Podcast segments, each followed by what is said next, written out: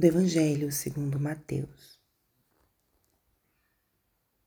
Depois que os magos partiram, o anjo do Senhor apareceu em sonho a José e lhe disse: Levanta-te, pega o menino e sua mãe e foge para o Egito. Fica lá até que eu te avise, porque Herodes vai procurar o menino para matá-lo. José levantou-se de noite, pegou o menino e sua mãe e partiu para o Egito. Ali ficou até a morte de Herodes, para se cumprir o que o Senhor havia dito pelo profeta. Do Egito chamei o meu filho. Quando Herodes percebeu que os magos o haviam enganado, ficou muito furioso. Mandou matar todos os meninos de Belém e de todo o território vizinho, de dois anos para baixo, exatamente conforme o tempo indicado pelos magos. Então se cumpriu o que foi dito pelo profeta Jeremias. Ouviu-se um grito em Ramá, choro e grande lamento. É Raquel que chora seus filhos e não quer ser consolada, porque eles não existem mais. Espírito Santo, alma da minha alma, ilumina minha mente, abre meu coração com o teu amor para que eu possa acolher a palavra de hoje e fazer dela vida na minha vida. Estamos hoje no dia 28 de dezembro, festa litúrgica dos Santos Inocentes, mártires.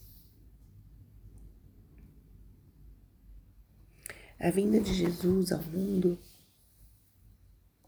gerou uma, um impacto e uma transformação. E a manifestação de Jesus, ela foi muito gradual.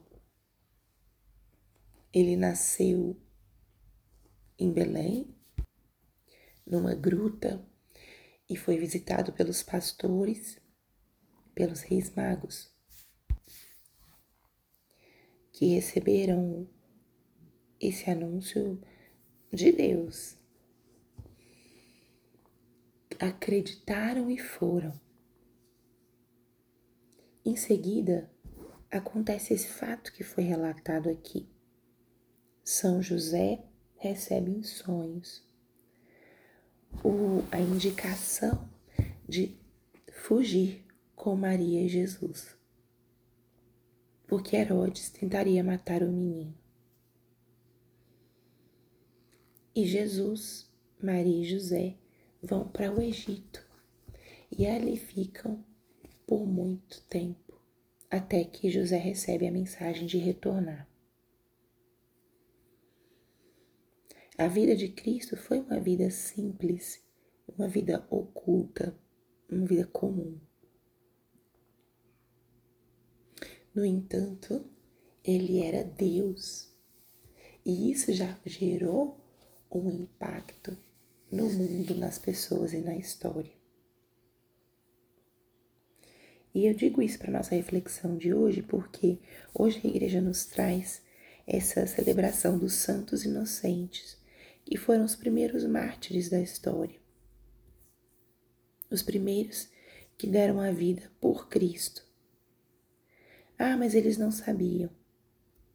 Mas eles morreram inocentemente nada tinham feito, nenhuma culpa tinham.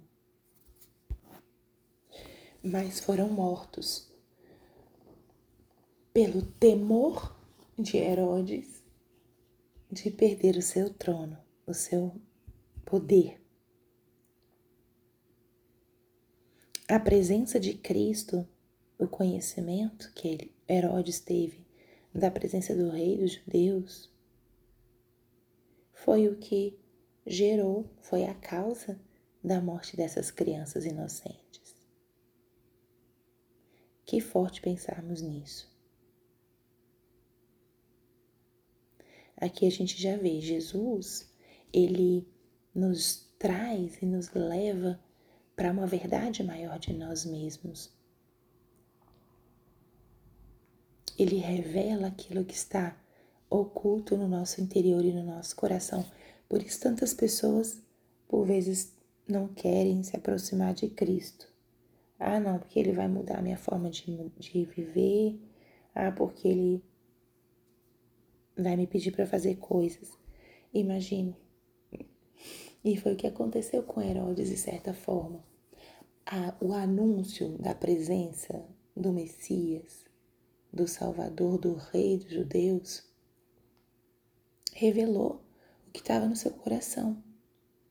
A avareza, o egoísmo, o afã de poder, de domínio, o comodismo, a luxúria, tudo isso estava na vida de Herodes e ele não queria perder o seu reinado, que não era um reinado para servir, mas era um reinado para o seu benefício próprio. Então, o que vemos aqui é como a vida e a presença de Jesus vão revelando o que está no profundo do nosso coração, que foi o que aconteceu com Herodes. E essa pequenez, essa mesquinhez do seu coração, fez com que ele tivesse essa atitude de buscar eliminar, eliminar aquilo que ameaçava a perda dos seus benefícios, dos seus direitos, do seu estilo de vida. A gente vê uma profunda inversão de valores. Para eu não perder o meu comodismo e o meu poder, eu mato, eu elimino tudo aquilo que possa ser uma ameaça. Que contraste entre a vida de Maria, José e Jesus e essa atitude de Herodes. esses bebês, essas crianças que morreram à custa dos caprichos de um homem, se tornaram grandes testemunhas do poder e da mansidão do nosso Deus. O nosso Deus é um Deus manso e humilde. É um Deus que se deixa tocar é um Deus que se deixa amar e que nos ama de uma forma consistente, profunda, mas que nos chama sim a colocar os nossos valores em ordem. O serviço, o acolhimento, a fé, a obediência, em contraste com os nossos talvez desejos mais baixos e humanos, de poder, de ter, de fama. Aprendamos hoje dessa mansidão do nosso Deus e também façamos essa reflexão: o que, que esse nascimento de Jesus, o que, que esse Natal provoca em mim? Tem alguma coisa que nosso Senhor queira que eu transforme que eu ordene dentro de mim. Olhar para o presépio, o que gera em mim. Saber que nasceu para mim um Salvador, um Rei. Pensamos hoje a intercessão desses santos inocentes e examinemos também a nossa hierarquia de valores, deixemos que o nascimento do menino Deus nos toque de verdade.